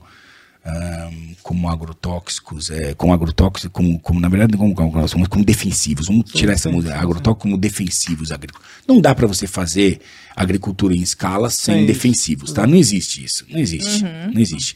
Agora a gente tem que hoje estudar defensivos que sejam Menos é, menos viáveis. nocivos para violento, né? E ó, lembrando que o Entre Lobos está chegando, né? Um documentário sobre segurança pública no Brasil, uma investigação inédita que a gente está fazendo há quase um ano. A expectativa tá alta, o tema é quente. Então eu peço para você, né? Contribuir com a sua audiência clicando no link que está na descrição desse vídeo ou acessando entrelobos.com.br. É. Richard Rasmussen. Eu quero muito ouvir você falar sobre é, o projeto Brasil Biomas, mas eu vou guardar isso mais um pouquinho só, porque eu quero treta agora. Polêmica. Vamos tretar? Treta. Vamos tretar, Bora. vamos tretar. Adoro uma treta. eu fui pesquisar seu nome É.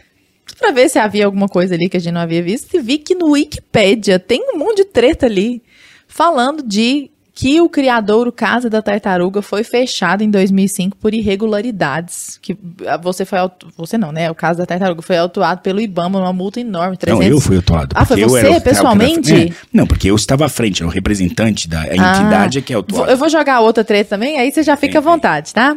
E que você foi acusado por, pers- por pe- isso faz tempo já, né? Por pescadores de- do Amazonas de abater uma fêmea grávida do- de boto rosa para forjar uma denúncia. Que rolo é esse, Richard? Parece que isso não tem nada a ver com, com essas coisas tão legais, esse amor pela natureza que você tem. Acho que aqui tem alguma coisa Treta, treta. Tá no mal Wikipedia, tudo esclarecida. isso, né? Tá Do- tudo do no Wikipédia. também. Do boto também.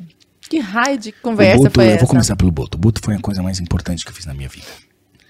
Eu, eu faço parte, ainda hoje, mas naquela época eu era mais atuante, de um grupo de pesquisadores da AMPA.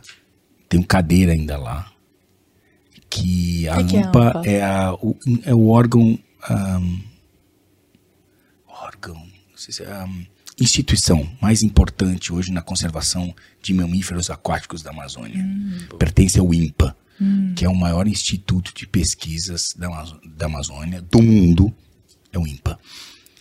E durante a gente estava numa campanha para sensibilizar a questão do dos Amigos botos. do Peixe Boi, é isso mesmo? Esse é um. É Amigos do Peixe Boi, é AMPA. AMPA, AMPA. é. Amiga- isso, Amigos do Peixe Boi é um.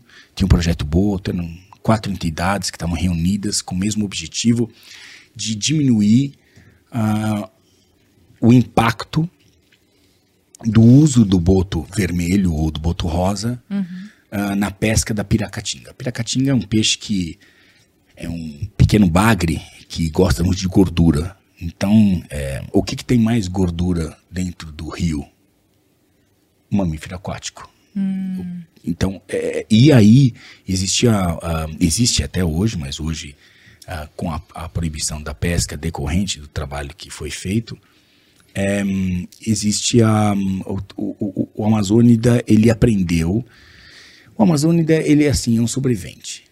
Ele, ele, ele, ele vai usar os recursos que ele tem em volta para poder pagar as contas dele, sobreviver, dar um- uma melhor condição de vida dele existem 20 milhões de amazônidas.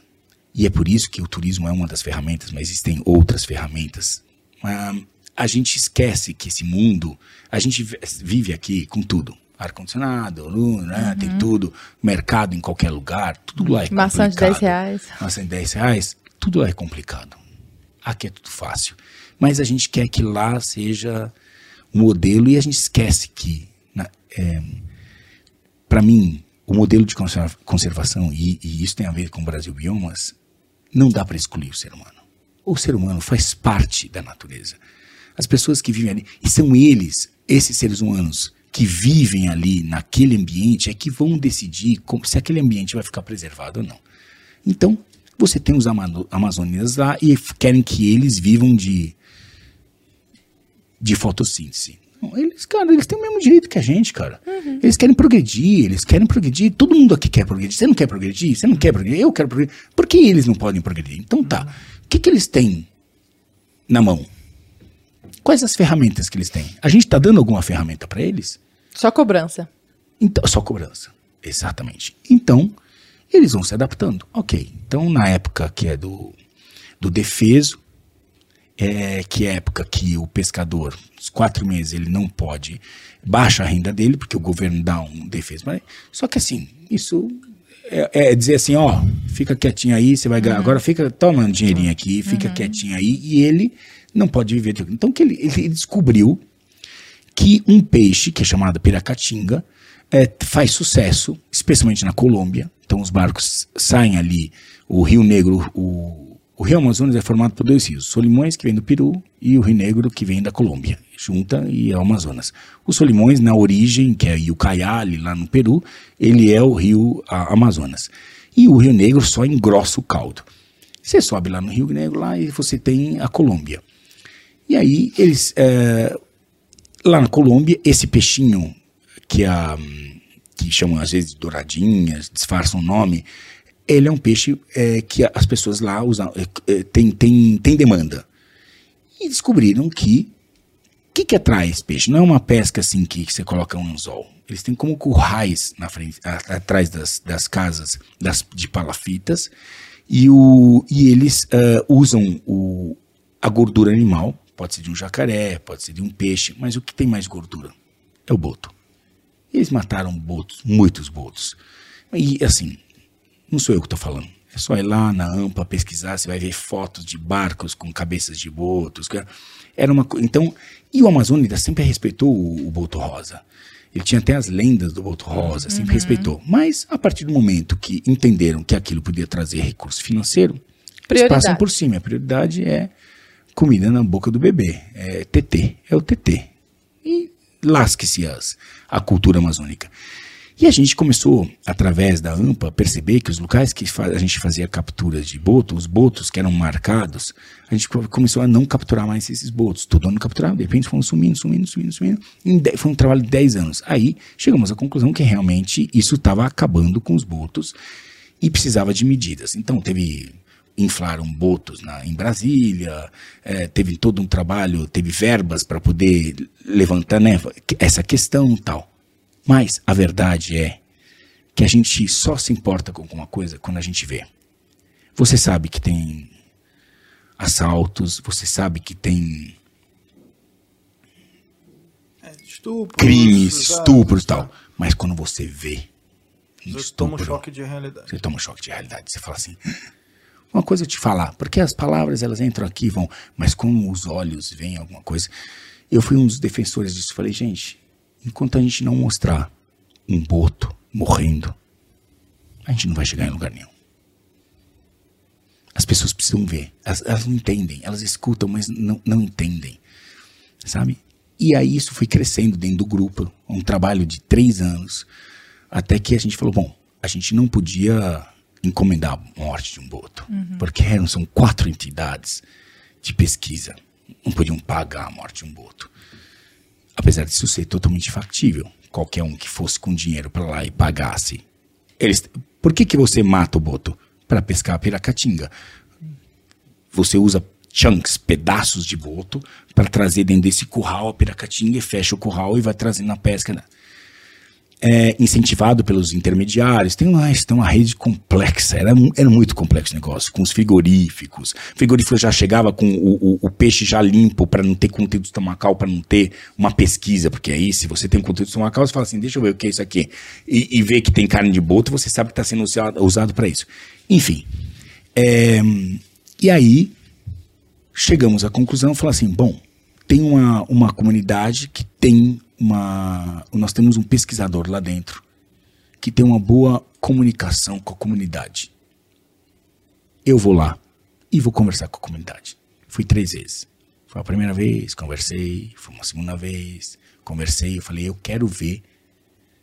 Eu tava na Etiópia quando isso estourou, cara, eu tava gravando no NetGeo. Eu perdi meu emprego por causa disso. Hum. E foi com, foda-se, Foda-se. Enfim. Você tava na Etiópia por qual canal? Netio. Netio.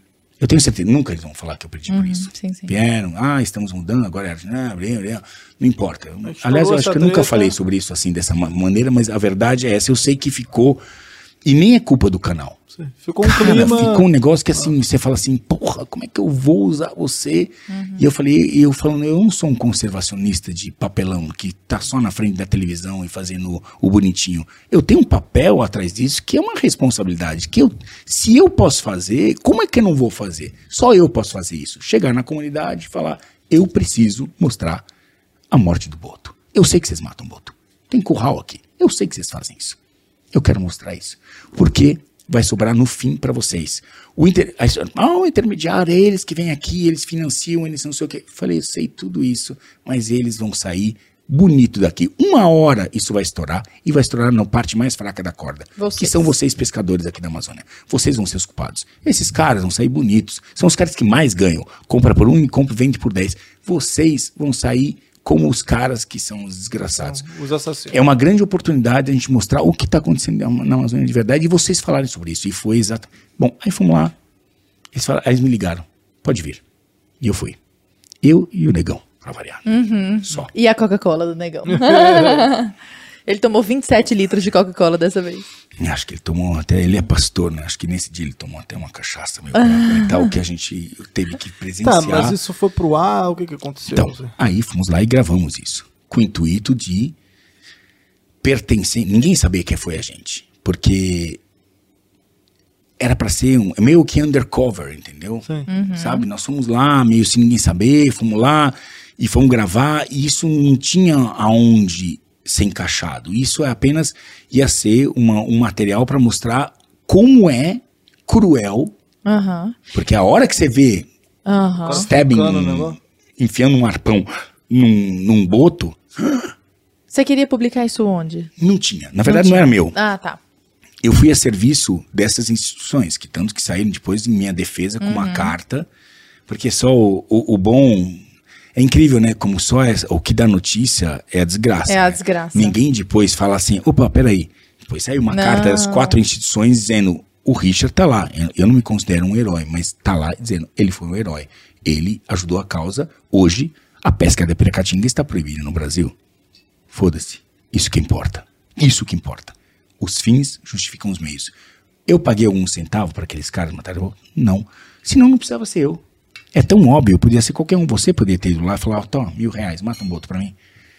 Qual a seria? Era... É incongruente com o resto da sua história. Claro. Sabe? O óbvio. cara é mó defensor do é nada óbvio. vai pagar pra Me matar doeu um demais. boto. Eu tava ali, inclusive tirando, eu tava tirando fotos, negão gravando.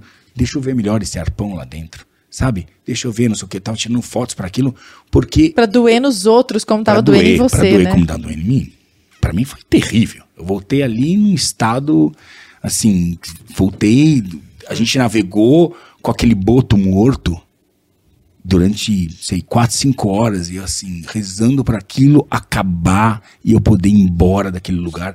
Mas, enfim, é, aí o que aconteceu? Coisas da vida. A Sônia Bride, do Fantástico, estava nessa época gravando essa questão ao desaparecimento dos botos. O que faltava a ela, Uma cena chocante. nós tínhamos. A AMPA tinha isso. Porque eu nunca peguei crédito, nunca ganhei um centavo por isso. Eu fui lá porque eu sabia que era o meu trabalho, o que eu tinha que fazer. Foi a coisa mais importante que eu fiz de conservação. O resto foi filmezinhos pra televisão. Era uma denúncia incontestável. Eu fiz e entreguei pra eles. Eles eram os proprietários daquelas imagens. Porque eu não apareci em momento nenhum. Eu só, eu só fui o executor daquilo. E aí, por quê? Porque os, os pirangueiros confiavam. Quando eu apareci na comunidade, é o Richard. É o Richard, Richard, porque sou querido lá. Richard, Fiz a primeira reunião, fiz a segunda. Ou seja, foi uma construção de dizer: confie em mim. É, e eles confiaram. E aí, ahn, a Sônia Bridget queria imagens, faltava exatamente isso. Entrou em contato com a AMPA e a AMPA liberou, falou: olha, fala com o Richard. Porque ela, é, é claro que a Sônia Bridget queria assim: eu quero saber a fonte dessas imagens. Ela falou: fala com o Richard, foi ele que fez. Ela veio em casa. Eu abri o computador, mostrei tudo, o bruto. Falei: esse foi o bruto. Ela olhou e falou: ok, Bora. eu quero isso. Claro, porque era verdadeiro, cara. Era absolutamente verdadeiro. Era absolutamente verdadeiro, não envolvia ninguém pagando, nada. Era, era a confiança que esses caras tiveram em mim do que eu falei pra eles. E foi a coisa mais importante, foi. Pra- Tanto foi importante que foi na sexta-feira, era uma sexta-feira, o, o, o programa ia no domingo. Na sexta-feira, a Sônia foi pra Brasília, sentou com o ministro da época, que eu não lembro, do meio ambiente e com o ministro da pesca. E falou: olha, domingo vai esse programa no ar. Tudo indica que vocês sabem o que acontece na Amazônia e vocês não tomaram providência, nem a pesca, nem o meio ambiente. Domingo no ar. Na mesma sexta-feira saiu a moratória da pesca da Piracatinga. Na mesma sexta-feira, antes do programa de domingo. Entendeu? Então, assim, É isso que importava. isso que importava. Isso que importava. Então, isso É, uma- é É a um minha jogo história. político ali, Claro é. né? Todo. Você tem até tatuado. Isso é um boto? Sei o Esse quê. voto, né? É um boto mesmo? É um boto. Pô, acabei de ver, não tinha visto ainda. E eu levo hoje turistas quatro, cinco vezes ao ano para ver o boto lá em, Que em legal. plataformas gerenciadas por amazônidas, é, para conhecer o boto, enfim. É. Foi ótimo ter dado espaço pra você Wikipédia, contar essa história. um Maravilhosa. escrever. Sim, é editável. Eu, você. com a Brasil eu- Paralelo também. A Brasil Paralelo é negacionista, fascista, racista, nazista, taxista, dentista, é tudo ali na Wikipédia. tenta É trocar, estapafúrdia o não- negócio. Richard, é, eu queria que você comentasse conosco sobre o Brasil Biomas. E não só comentar sobre o Brasil Biomas, porque eu sou uma romântica, É. sabe, né? Mulherzinha, mulher é. eu sou muito romântica. Porque você trabalha na Brasil Biomas com a sua esposa, a Lucy. Lucy, beijo pra você, sua linda. Comenta conosco como que é trabalhar com ela ali e o que que é o trabalho da Brasil Biomas. Que é lindíssimo, inclusive. Trabalhar com a esposa não é fácil, não. viu? Eu já tive algumas oportunidades. Eu sou casado sete vezes, né? Gente, tá quase um Vinícius Moraes. Faltam duas ainda. Não, se parou no Vinícius- sete já, tá Não, bom. Eu não sei se Vinícius conversava com todos, mas sou amigo de todas. É, A número 4, inclusive, trabalha comigo, é fotógrafa até hoje. Número quatro. Não, que se eu falar em nomes, você não vai saber que em- colocar na linha de tempo. Então, fala Sabrina, Criatura. onde está? Mas é, tô querendo dizer assim, é, enfim, é porque às vezes as pessoas pensam, ah, o cara deve ser um mau elemento, tem sete mulheres. Não. Às vezes não, não dá certo. A vida, a vida é curta, muito curta. A Pra vida ter, é muito curta. Muito curta pra ter sete mulheres, né? Não, Não, tem- não, pode ser que tenha 11, às vezes uma. Eu, eu, eu vejo al- alguns caras que têm, assim, passaram a vida 30 anos. Eu tô 27 anos casado com sete mulheres. Tem caras que passam 30 anos com uma mulher. Que ela- gente, que com ela. Não importa. Eu acho, eu acho que o importante, de verdade, essa vida é curta pra caralho. Você tem que ter dignidade. Tanto é verdade, se eu fosse um péssimo elemento, não estaria não Amigo. estaria com, amigo de todas. Converso com todas. Não, não fico conversando toda hora, né, Lúcia? Porque senão já viu, né? Já vai dar ruim, né? Mas enfim, mas sou amigo de todas. Isso, a gente tem que. Não precisa ser pra sempre. Precisa ser. A vida é curta, ela tem que ser boa demais pra gente. É, a gente não precisa esse negócio de pra sempre. Mas Isso não existe, cara. Se for bom pra cacete, que fique o tempo que for. Mas quando não dá muito certo, ok, a gente tem que ter a, a cabeça de falar assim, meu, deu. E terminar no, no- Eu falo pro Juninho, cara, você tem que terminar o teu casamento de um lado de outro quando você tá bem, não quando você tá já arrancando sangue dos olhos, cara. Porque senão depois você não dialoga mais.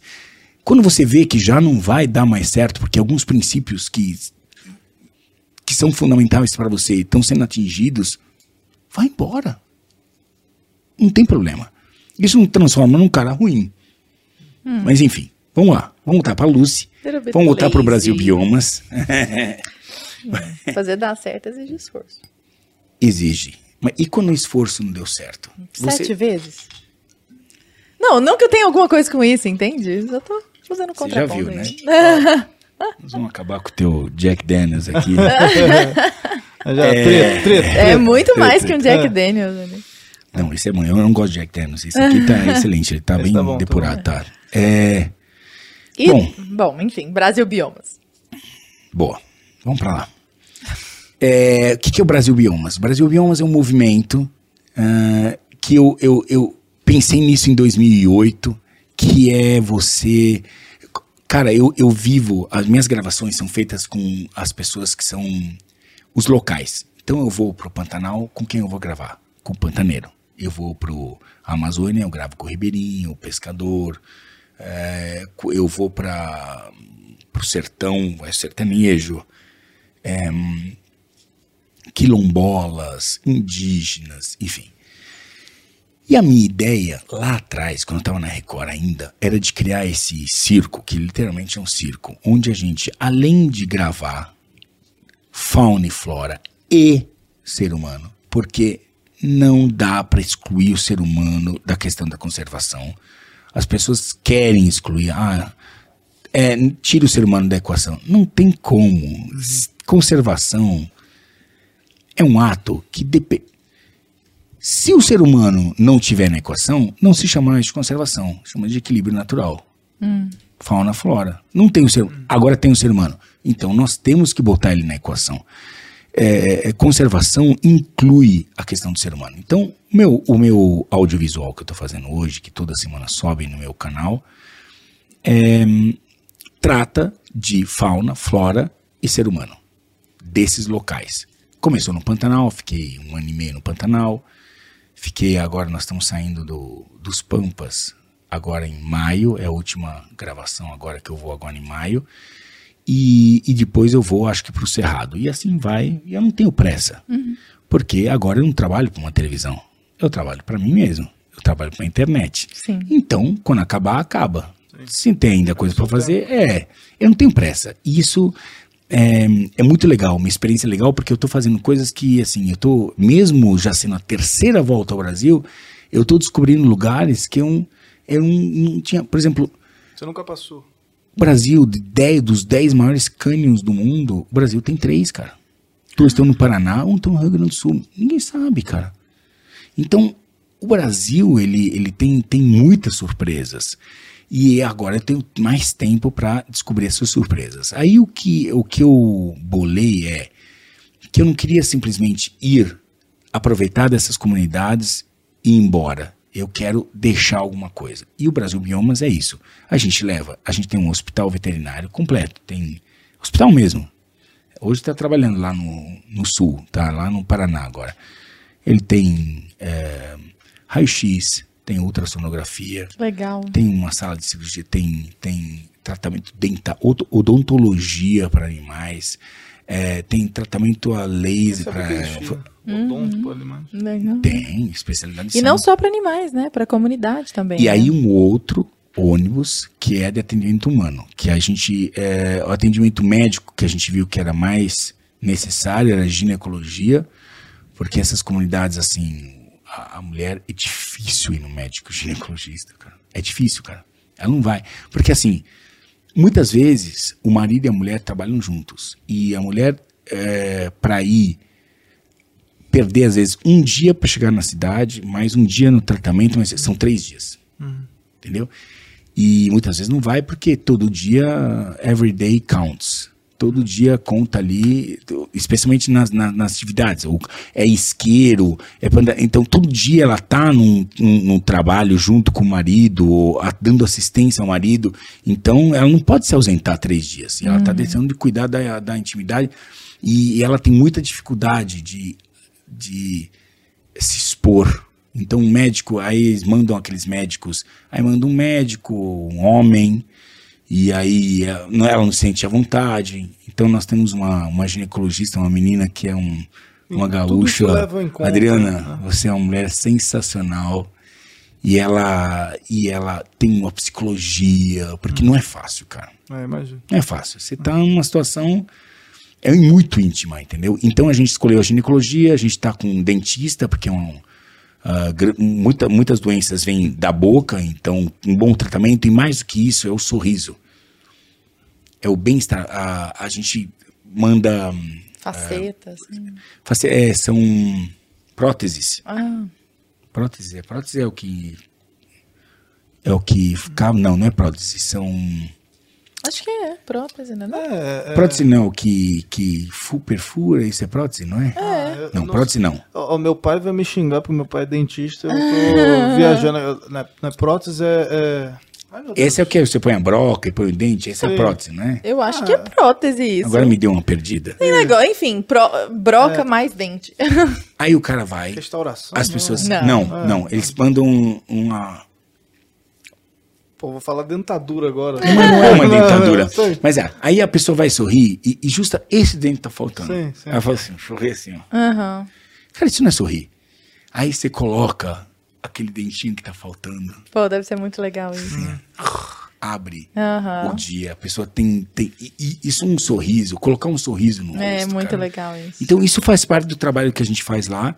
A gente tem hoje dois dentistas que tem uma ginecologista e tem a Lucy que está no salão de, de cabeleireiro, que é um trabalho muito legal também, porque é, muitas comunidades que a gente chega nunca foram. Eu lembro na, na- no Pantanal que as mulheres que trabalham lá, normalmente trabalham as, as isqueiras, trabalham o marido e a mulher dentro da água o dia inteiro. Então tem problema ginecológico lascado, porque é, tá o dia inteiro dentro da água Sim, e aquela coisa, né? Aquela é uma coisa assim, horrorosa. horror- E elas não arrumam o cabelo por nada. Lá a água é muito é, alcalina. Então o cabelo fica duro. Uhum. E aí a Lucy vai lá, deixa elas maravilhosas. Linda. Elas saem do ônibus, o marido tá do lado de fora. Fala, ah, essa não é a mulher que eu larguei aqui, não. Ah. Assim, isso é muito legal, cara. Esse carinho com essas comunidades que acabam ajudando a gente a realizar nosso trabalho. Então, a volta dá mais satisfação pra gente do que pra eles. pra Como que é o financiamento do Brasil Biomas? É uma iniciativa privada? É uma iniciativa É, totalmente privada, Tudo 100% privado? privada, é. É mesmo? São empresas que,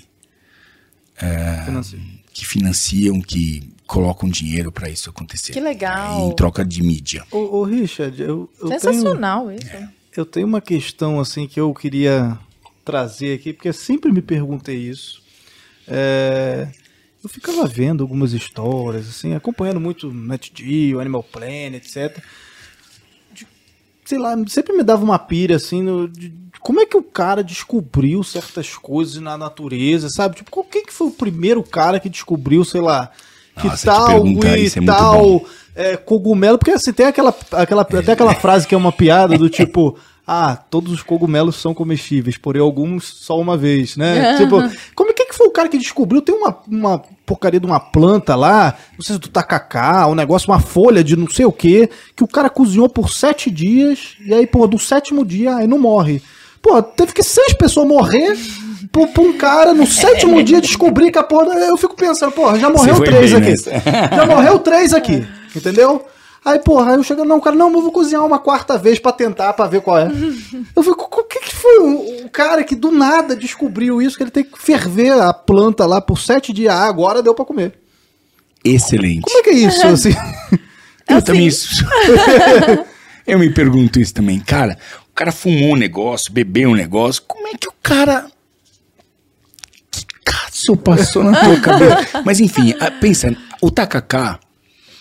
É... Eu falei, merda, é a flor do tacacá? É a Não, não, não, não. tacacá? É a mandioca, mandioca brava. Mandioca, a mandioca isso. brava é Ah. venenosa.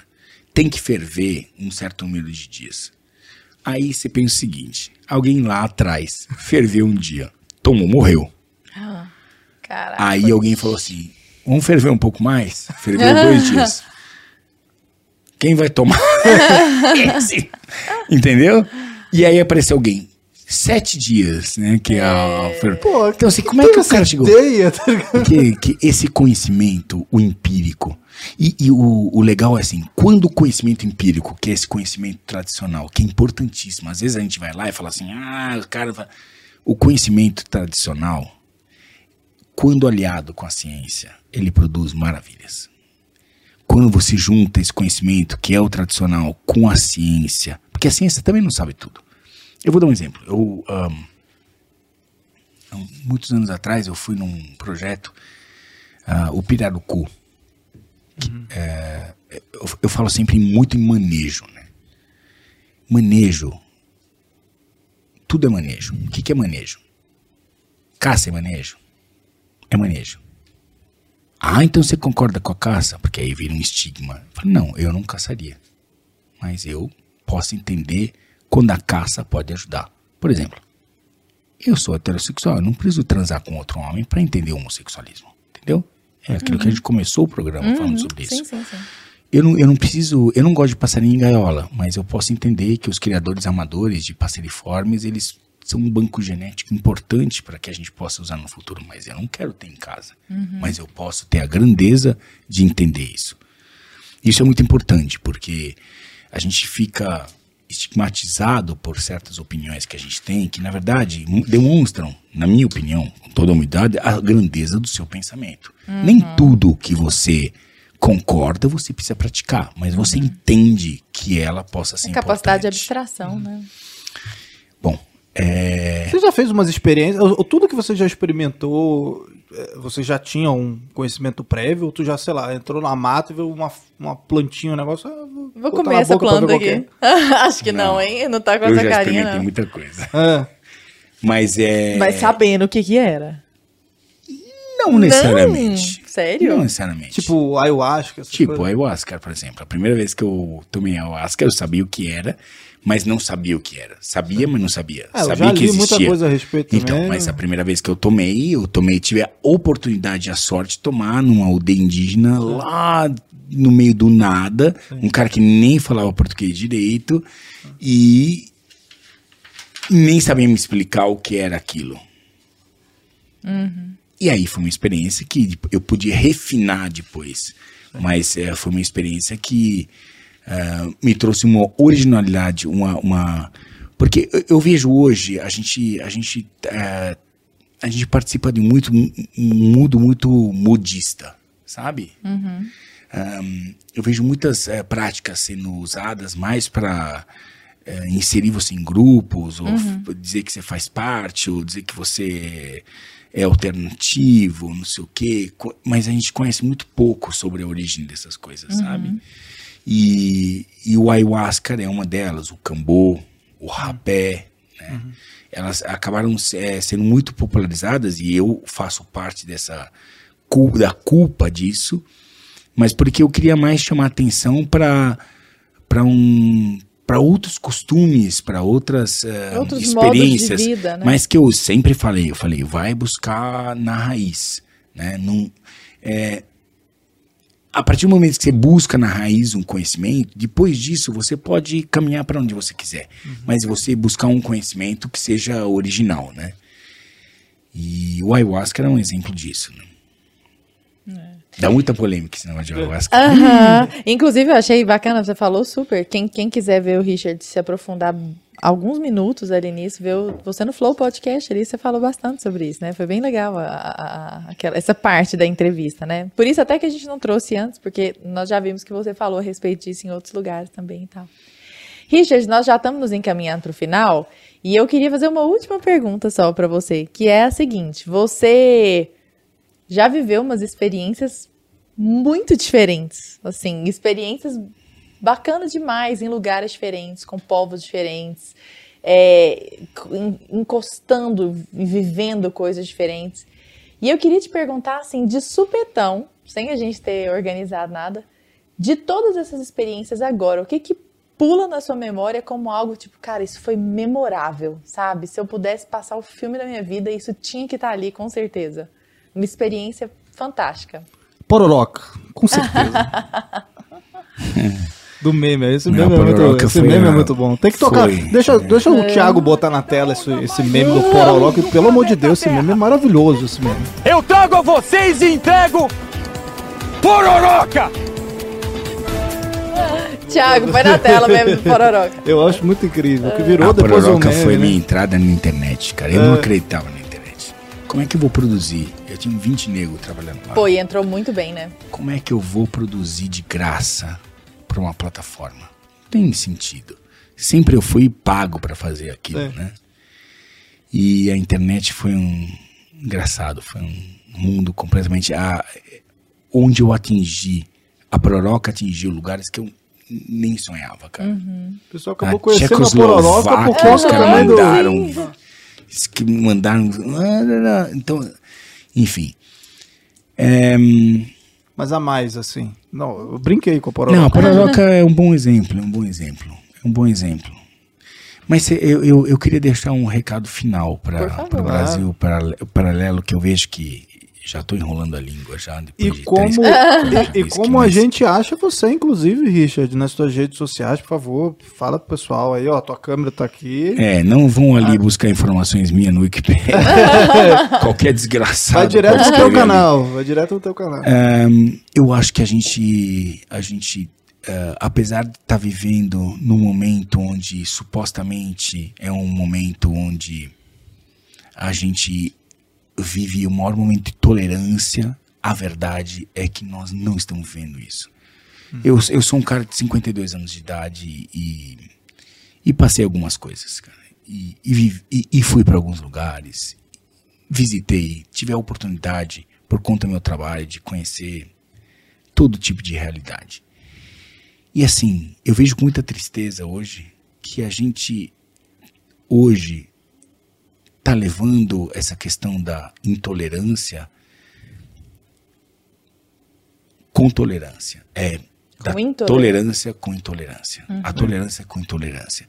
A gente, hoje até, eu vejo ah, a gente brigando, se matando, eh, defendendo certas ah, posições sem escutar. o Brigando outro com lado, familiares, cara. inclusive, né? Hum, Sem escutar o outro lado, cara. É, isso é muito triste. É, eu vejo bandeiras serem levantadas é, com ódio e não com amor. E eu venho de uma geração que, com, com é, tinha que ser modificada. Eu acho que as gerações, as gerações que estão vindo agora, elas trazem muitas coisas interessantes. Elas trazem essa coisa da. ah, você hoje não, não tem mais. Qual é o seu sonho? Não é mais da, da casa, do cachorrinho e da família. E tudo bem. Eu vejo que são outras. Mas a gente não. Tem algumas conexões que a gente perdeu que são muito importantes e que fazem parte daquilo que nós somos. É, a minha geração, com todos os erros que, que fez, mas ela foi o alicerce do que nós estamos construindo hoje. E eu não vejo eh, hoje a gente progredindo com tanta ênfase como eu como é pregado, entendeu? Eu vejo a intolerância, eu vejo os grupos e os clubes e dentro dos próprios grupos que defendem a mesma coisa se matando entre eles. E eu não vejo a gente chegando em algum lugar que seja realmente uma sociedade mais aberta, mais tolerante. Como eu falei antes, isso é uma coisa muito importante. Eu não preciso concordar, eu não preciso vivenciar o que você acredita para concordar com você. E essa é a grandeza da coisa. E como a gente acha, Richard, nas suas redes sociais? Só pra gente fechar aqui e todo mundo poder já te localizar também, claro. É só escrever Richard Rasmussen jeito Já. certo. R-S-M-U-S-S-N, não com H. Eu não, não é com H, não. Vai Rasmussen. estar na tela o Thiago vai botar na tela Tá. aí pra todo E mundo. aí, enfim, acha lá no Instagram, na- no YouTube. No YouTube. Obrigado pela oportunidade, gente. Nós que agradecemos, foi Baita muito bom, né? oportunidade, excelente, foi muito legal. Muito obrigada. Acho que houve coisa aqui que eu não ouvi você falando em podcast nenhum. Nossa, e olha que eu ouvi um mão aqui, podcast, é. Gente, muito obrigado pela sua participação, por vocês estarem no chat aí até agora. Deixe seu like, compartilhe aí com seus amigos e até o próximo Conversa Paralela. Muito obrigada, Richard. Até a Valeu. próxima.